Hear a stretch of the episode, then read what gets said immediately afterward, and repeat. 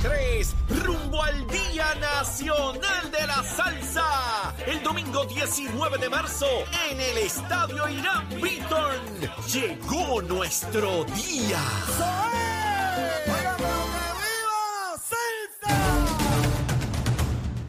Y comenzamos nuestra segunda hora aquí en Nación Z Nacional a través de Z93, la emisora nacional de la salsa, la aplicación La Música y nuestra página de Facebook de Nación Z. Y como hemos discutido en ocasiones anteriores, es importante recabar la necesidad de planificar hacia el futuro, sin lugar a dudas.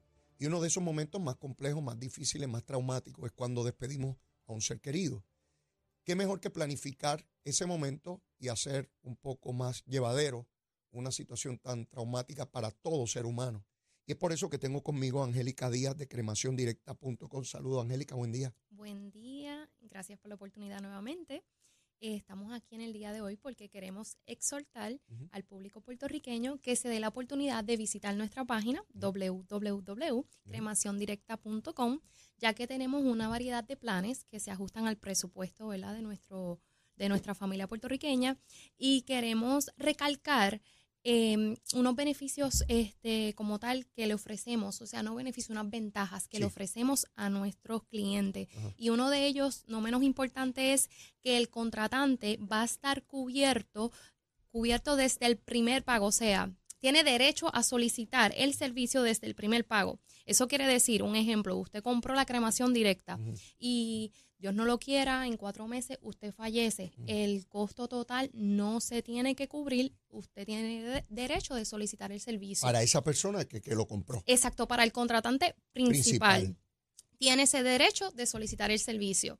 No obstante, tenemos otro beneficio que es, es, transferi- es transferible. O sea, usted compra para usted, pero si hay una emergencia familiar y usted lo quiere transferir, usted lo puede transferir. Ok. Entonces tenemos otro beneficio que es eh, el financiamiento 0%. No tiene que dar un pronto inicial. O sea que si usted se quiere suscribir en el día de Eso hoy, es bien importante. Exacto, suscríbase, no tenga miedo que no tiene que dar ningún pronto inicial y lo puede ir pagando poco a poco, congela precio y lo bueno de eso es que va a estar preparado. Con y- congelar el precio es sencillo. Al costo que lo compré hoy, eso no va a tener ningún aumento y no importa el tiempo que pase y cuánto suba la inflación, ese es el precio de la cremación. Exacto, no es que vamos a coger después que pasen 20 años y te digamos, mira, el costo ahora es tanto, me tienes que pagar la diferencia. Eso no va a pasar. Este, nosotros hacemos un contrato y eso se va a honrar. Eso es un- así que no, no tenga miedo. Y entonces, si usted no es una persona cibernética, Ajá. y necesita ayuda para una orientación, nosotros podemos ir a su hogar, nosotros podemos eh, recibirlo en nuestras facilidades. O nos pueden llamar al 787-961-2000. En todos esos métodos, uno principalmente se orienta. Y, y esa Sí. es la invitación que yo le hago a los amigos que nos ven y nos escuchan. Oriéntese. Abra eh, su mente a posibilidades donde usted pueda atender. A veces no queremos hablar de estos temas como si no fueran a suceder, porque nos, nos educan teniendo miedo a- al momento de, de partir. Y debe verse como un, ejercicio natural de la, de- de- de- la- perdonando la redundancia, de la naturaleza. Nacemos y en algún momento vamos a partir. Pues qué mejor que tener esa planificación.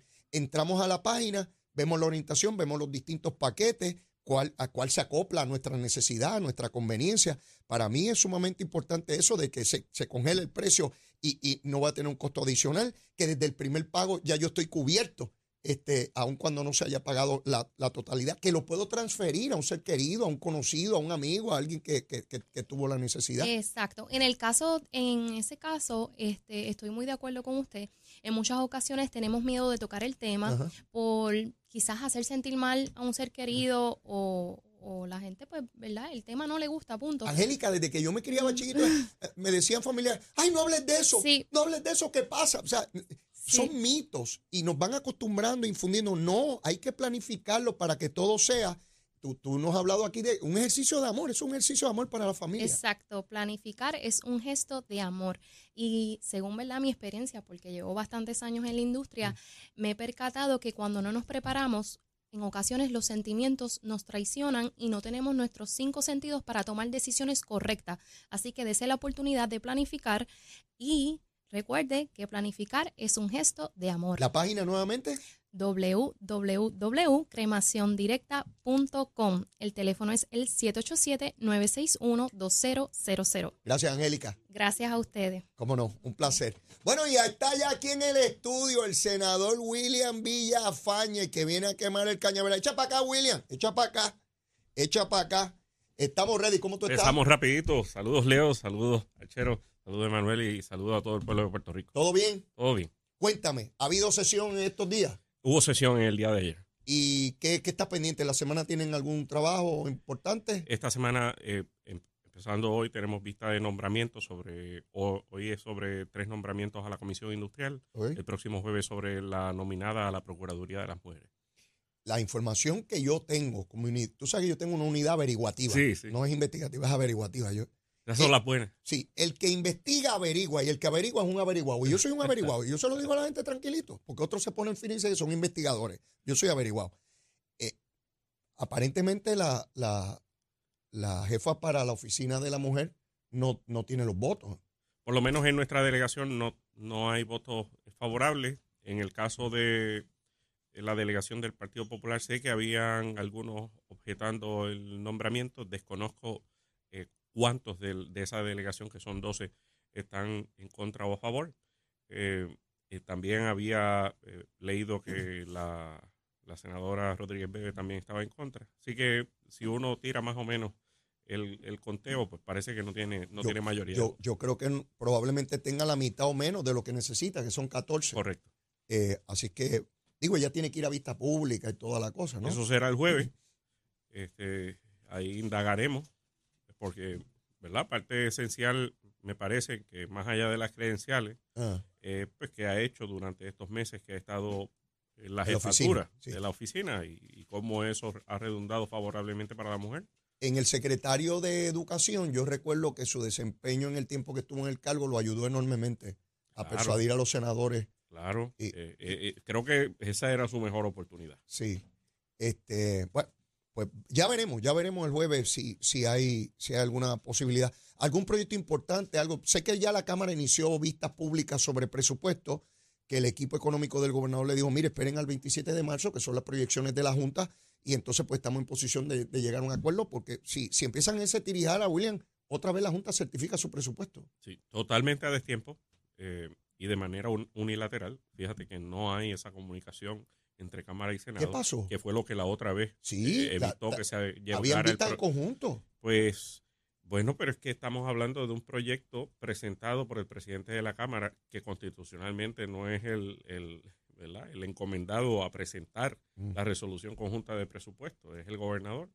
Y, o sea, que está totalmente eh, fuera de lo que es el, el escenario el establecido y más bajo el rigor de promesa y la Junta. Pero te pregunto yo, ¿verdad? Puede haber un, un elemento político, pero ¿a dónde conduce el proceso si, si ni siquiera tiene vínculo con lo que está pasando o lo que pasaría en el Senado?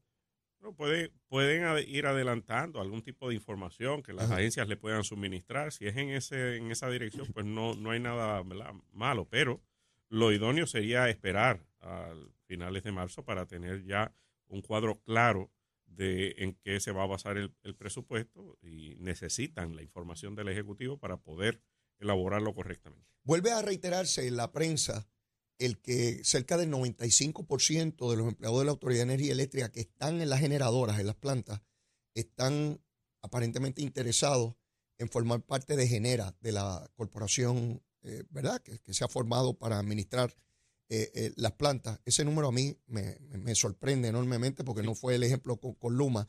Pero la Junta también está pidiendo que se hagan los ajustes correspondientes para transferir esos empleados, ya sea porque se quedan con Genera o porque se van al gobierno central, ¿verdad? ¿Tienes información de cómo va caminando eso? Eh, todavía, ¿verdad? No se ha esbozado por parte de la Autoridad de Energía Eléctrica y eh, la, au- la Autoridad de las Alianzas Público-Privadas y la FAF, ¿verdad? Que es, que es la que trabaja la- de, de la mano con OGP este tipo de, de partidas. Eh, pero no veo que sea algo, ¿verdad? Que, que no puedan resolver prontamente.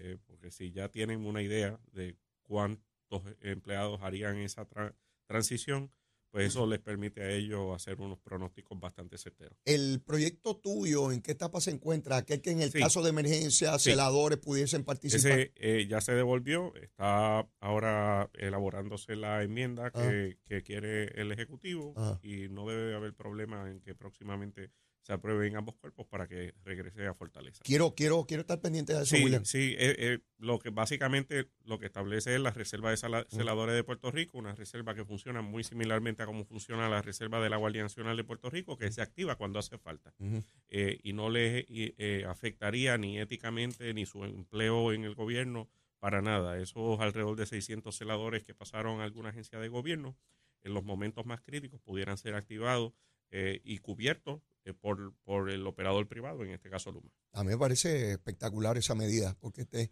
otra vez, es planificando para la emergencia, las Sí. cosas que son previsibles porque ya lo vivimos. O sea, no- definitivamente, es, definitivamente. es producto de la experiencia, de Sí. lo que nos ocurrió. Así mismo. Así que este, yo no creo que haya un proyecto que, que- que recoja eh, de manera tan clara y específica necesidades una vez se dan estos fenómenos. Así. Y se radicó el en junio del 2021. Así que, así que fue ya hace tempito. Lo que pasa es que la Cámara durmió el sueño de los justos. Y, y luego pues tuvo eh, algún reparo en el Ejecutivo que hubo que Sí, devolverlo. y, y es, ¿verdad? es algo sencillo, que, es que, que es que se deje claro que quien va a costear esto será el operador privado Ok. y, y eso hace todo el sentido del mundo. E- Esa fue la, la- la Sí. enmienda que se pidió. Sí. Y todo el mundo de acuerdo. Todo el mundo de acuerdo.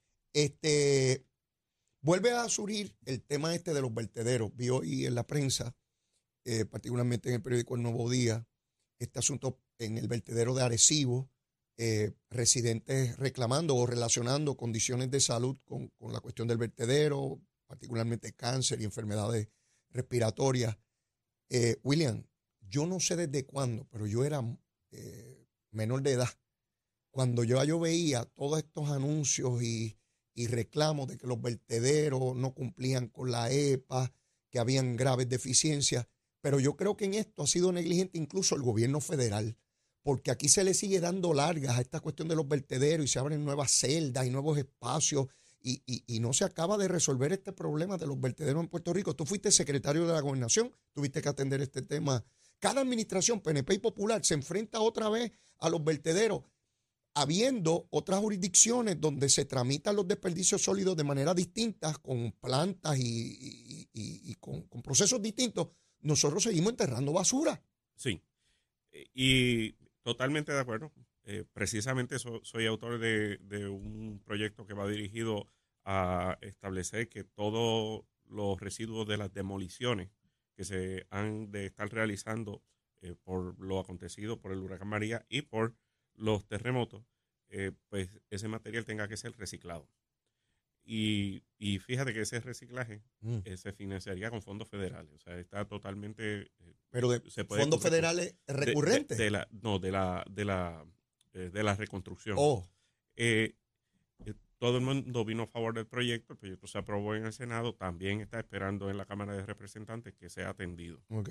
Eh, estoy totalmente de acuerdo contigo porque precisamente ese es un ejemplo por donde millones de toneladas estarían ocupando espacio en nuestros vertederos. Eh, y, y entonces, eh, pues ya esos vertederos continuarán su operación, pero tenemos nosotros que ir pasando la página y buscando alternativas que sean consonas con nuestro ambiente.